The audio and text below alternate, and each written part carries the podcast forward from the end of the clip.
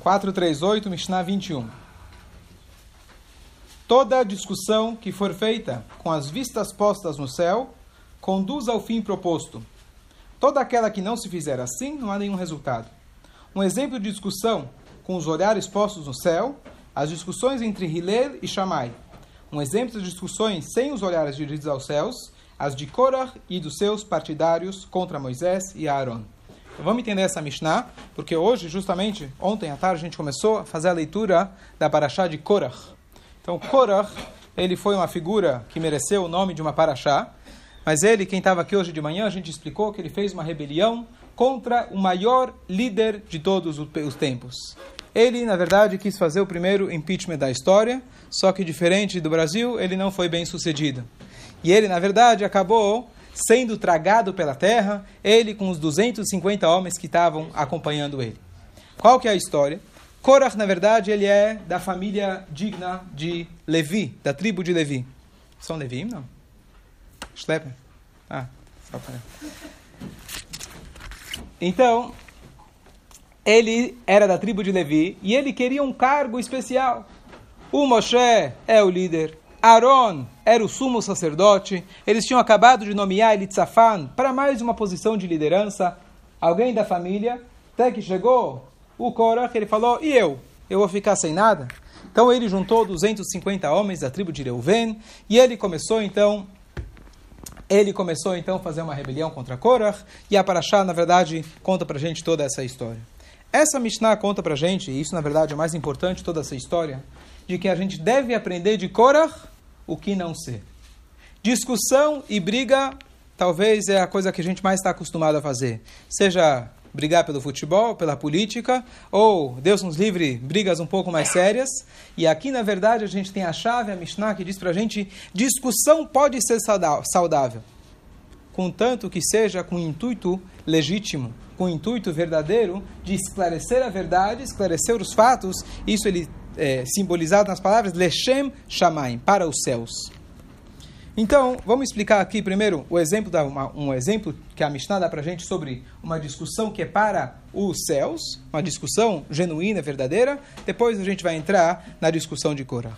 Então, na verdade, a gente sabe, quem já abriu o Talmud, a Mishnah, ele é repleto de discussões. Só tem discussões. Só que antigamente, no momento que Moshe Rabbeinu deu a Torá, não tinha margem para discussão. Se alguém tinha uma dúvida, o que, ele fazia? Falava, Moshe, pode ou não pode? Moshe Rabbeinu falou, está resolvido. Passou a época de Moshe, ele estabeleceu um sistema, tinha uma corte, um sinédrio composto de 71 sábios. Se alguém tivesse uma dúvida, se tivesse uma discórdia, o que, que eles faziam? Chegavam para ele, e chegavam para os sábios e eles resolviam. Se eles tinham um problema, eles discutiam entre si, chegavam num consenso, chegavam na maioria e resolveu o problema. Aonde começou essa história, hoje conhecido, talvez mais popularmente, eu como arroz em Pesach e você não come arroz em Pesach. Contrário aqui no caso, mas... Quem inventou isso? Moshe Rabbeinu era Ashkenazi ou Sefaradi? Não? Sefaradi, claro. Por quê?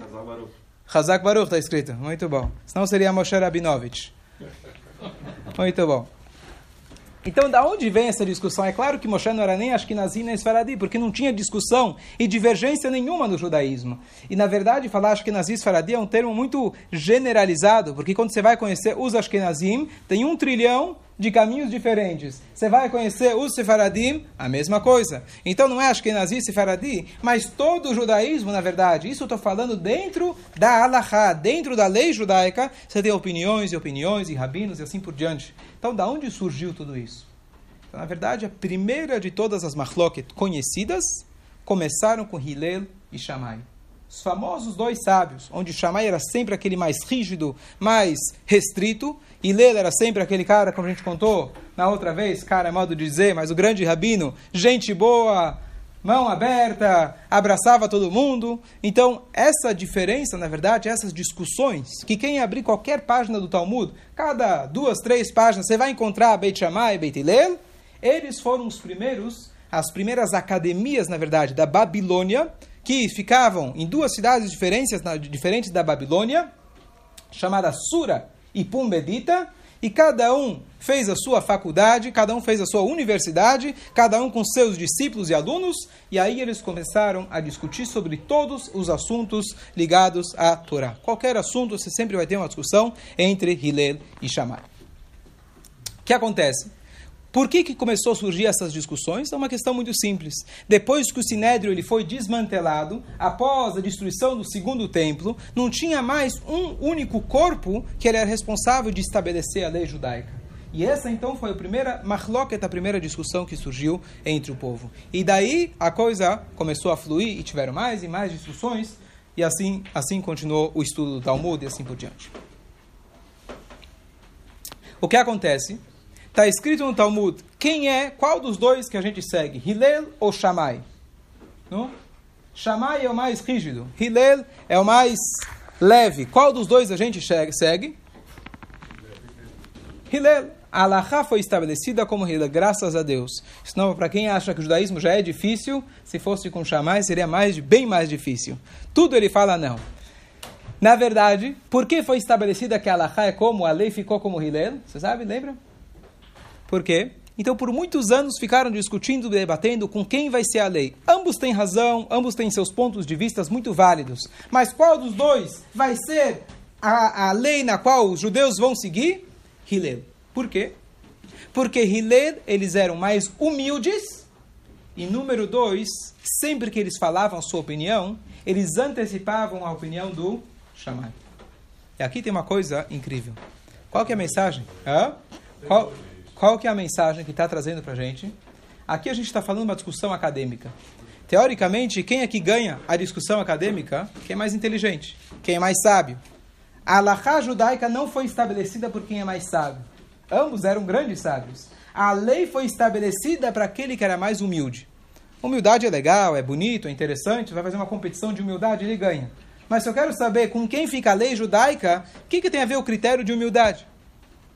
E a resposta é que a Torá não é uma ciência. A Torá é, na verdade, a ciência divina. E para você conseguir estar afinado, para você estar é, é, sintonizado com a lei divina, você precisa de uma coisa mais do que tudo: a humildade. Porque na hora que você se torna igual Korah, você quer brigar por brigar, você já se tornou completamente oposto à vontade de Deus. Então, já que Hillel, a característica dele, além da sabedoria, mas a característica dele era a humildade. Além disso, ele sempre colocava o oposto, a oposição, em primeiro lugar. Assim foi estabelecido que Allah ficou como Beit Hillel. Então, a humildade, na verdade, é o primeiro critério que a gente tem que aprender quando, como brigar direito. Brigar faz parte. Você sabe que quando o judeu cumprimenta em hebraico, como que ele fala? Shalom Aleichem. Como que se responde? Você está errado. Aleichem Shalom. Imagina eu falo boa tarde, você fala tarde boa. Como vai? Vai como? Seria bonito? Legal? É Mexigna. Judeu é assim. Shalom Aleichem responde o contrário. Por quê?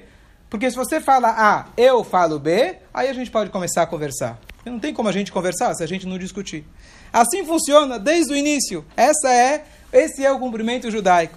Mas de qualquer jeito, se a gente tem a humildade e o respeito, a gente pode chegar num consenso e na verdade, é, é, na verdade que vai sair dos opostos. E aqui tem uma passagem muito bonita que diz o seguinte: no tribunal que a gente acabou de mencionar, dos 71 sábios que havia antigamente, existe uma lei curiosa. Vamos imaginar que chegam para o tribunal duas testemunhas. E eles falam: Nós acabamos de ver na Avenida Paulista, Fulano pegou a sua arma, atirou, matou Ciclano. E eles são, é, eles apuram a verdade, fazem todas as perguntas, são sete perguntas que o tribunal tinha que fazer para cada um individualmente, e eles apuram tudo, e depois de muito, muito, muito discutir, muita, muita, é, é, é de muito averiguar, eles chegam na conclusão, unimamente, todos os 71 sábios, eles concordam, fulano tem pena de morte. Ele cometeu o crime. Qual que é a lei? Hoje no STF, como funciona? Lei da maioria, tá certo? Sim ou não? Como que funciona em qualquer lugar? Não é a maioria? É a maioria, mas Por... tem gente que vota contra. E esses contras são. Perfeito, então tá bom. Mas imagina se todos votassem unimamente pela liberdade do Lula, por exemplo, segunda instância. Não tem dúvida. Se todo mundo vota a favor ou contra. Mas eles estão quase soltando já. Eu sei, estou sabendo. Estou sabendo. Esse é sabendo. Então, o que diz pra gente a Torá? Se todos os, os rabinos, todos os juízes chegam na conclusão que ele é culpado, qual é a dúvida? Você culpa ele, certo? Você incrimina ele. A lei judaica fala, se todos concordam que ele é culpado, ele é absolvido. Essa é a lei judaica. Ele é imediatamente absolvido. Por quê? Então tem duas explicações. A primeira explicação, com certeza, alguém aqui comprou a turma.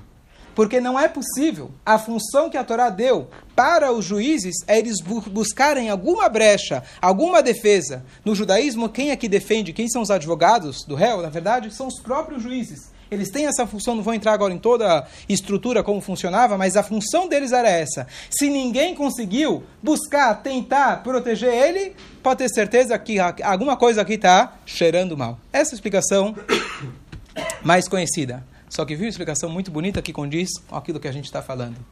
É impossível você chegar na verdade sem uma opinião oposta. Se você é a única voz, você é a única opinião, não pode ser verdade. Você precisa conseguir debater, contradizer, aí sim, quando tem duas opiniões, você consegue chegar na verdade. Por isso, absolviam uma pessoa naquela situação. E aqui justamente vem essa ideia. O mundo foi criado onde não tem duas pessoas iguais. Diz o Talmud para a gente, ninguém tem duas vozes iguais, ninguém tem a mesma cara, ninguém tem a mesma, a gente sabe, digital, a mesma íris, nada. Por quê? Porque a ideia é que a gente possa saber, na verdade, unir os opostos. Aqueles, igual Korah, que eles se fixam nas diferenças, eles vão acabar, Deus nos livre, embaixo da terra. Eles criam uma corrente, eles criam um ideal, passa um tempo, aquele ideal morre. A Torá a gente vê que até hoje, a gente está aqui depois de dois mil anos discutindo sobre Hillel e Shammai. Porque a discussão deles tinha um Leshem Shamaim, eles tinham uma ideia, na verdade, altruísta de discutir para poder chegar na verdade.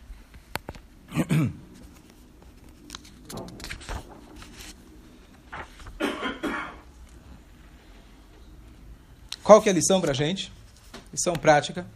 Nós sabemos que a gente está agora no Galuta há mais de dois mil anos sofrendo e o motivo que nossos sábios trazem que a gente ainda está no Galut, a gente está indo no exílio, é porque no segundo templo haviam várias e várias facções dentro de Jerusalém, aonde o povo judeu inteiro não se entendia.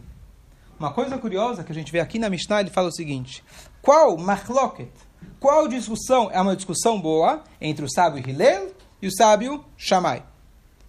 Qual é a discussão que não é boa? Ele fala Korah com sua turma. Korah deveria ser contra quem é o outro lado? Moshe, e Aaron. E a verdade é que Moshe e Aaron não entraram na briga. A briga que tinha era só entre eles mesmos. Porque Moshe o tempo todo tentou fazer as pazes com eles. E aqui a gente vê uma coisa curiosa. Hillel e Shammai, quando eles brigavam e discutiam, toda a Yeshiva de Shammai achavam a mesma coisa. Toda a Yeshiva de Hillel achava a mesma coisa. Quando se trata de Korah ou qualquer discussão, está todo mundo unido por uma causa dentro dessa união, você vai ver que cada um tem um interesse completamente diferente. Quando é uma discussão que não é para os céus, você pode ter dois grupos, mas de repente você começa a olhar em cada um dos grupos, cada um tem seus interesses. Cada um se juntou, eles estão aparentemente com a mesma voz, mas cada um está preocupado consigo mesmo. A gente fez na história de Korah. Korah queria ser Cohen Gadol. Ele era da tribo de Levi, queria ser Cohen Gadol. A tribo de Reuven que são a turma que se juntou com ele, não tinha como ser Cohen Gadol, era impossível. Eles sabiam que não dá para comprar o título, por mais que você queira. O que, que eles queriam? Tribo de Reuven, Reuven era o filho primogênito de Yaakov. Os primogênitos tinham perdido seu status depois do pecado bezerro de ouro. Então, On Ben Pelet, etc., o, o pessoal da tribo de Reuven, o que, que eles queriam? Outra coisa Cada um tinha seus interesses. E quando a gente quer identificar uma discussão se ela é realmente autêntica e válida, número um, você vê a humildade, e número dois, você tem que olhar dentro de cada um dos grupos, ver se realmente estão unidos pela causa ou se simplesmente estão uma desculpa em comum, mas todos eles também estão quebrados por si. E por isso acaba acontecendo que quando tem esse tipo de marloket, esse tipo de discussão, mesmo que um ganha, aquele que ganhou, ele acaba perdendo. Porque na hora que ele ganha, a gente sabe quando nosso presidente subiu no poder e etc. De repente você vê que tudo aquilo que parecia uma coisa só, de repente um tem um interesse, outro tem outro interesse, cada um tem seus interesses e é difícil que a coisa se estabeleça. Então a ideia, na verdade, a gente fala todos os dias, vamos falar em seguida, Ose Shalom Bimromav, Uyase Shalom Aleinu. Que a gente pede, inclusive no final do Kadish, aproveitar e desejar só Shalom, só paz, só alegrias, mas a ideia, na verdade, o que a gente, depois de toda a Midah, depois de pedir e insistir para Deus, para todos, a gente faz todos os pedidos possíveis, dinheiro, saúde, etc., a gente conclui com um pedido que sem ele, se não tiver o shalom, se não tiver a paz, não tem nada. Então que possam essas palavras ajudar a gente sempre buscar a paz e a gente ter shalom, se Deus quiser, com a vinda de Mashiach, amém. Amém.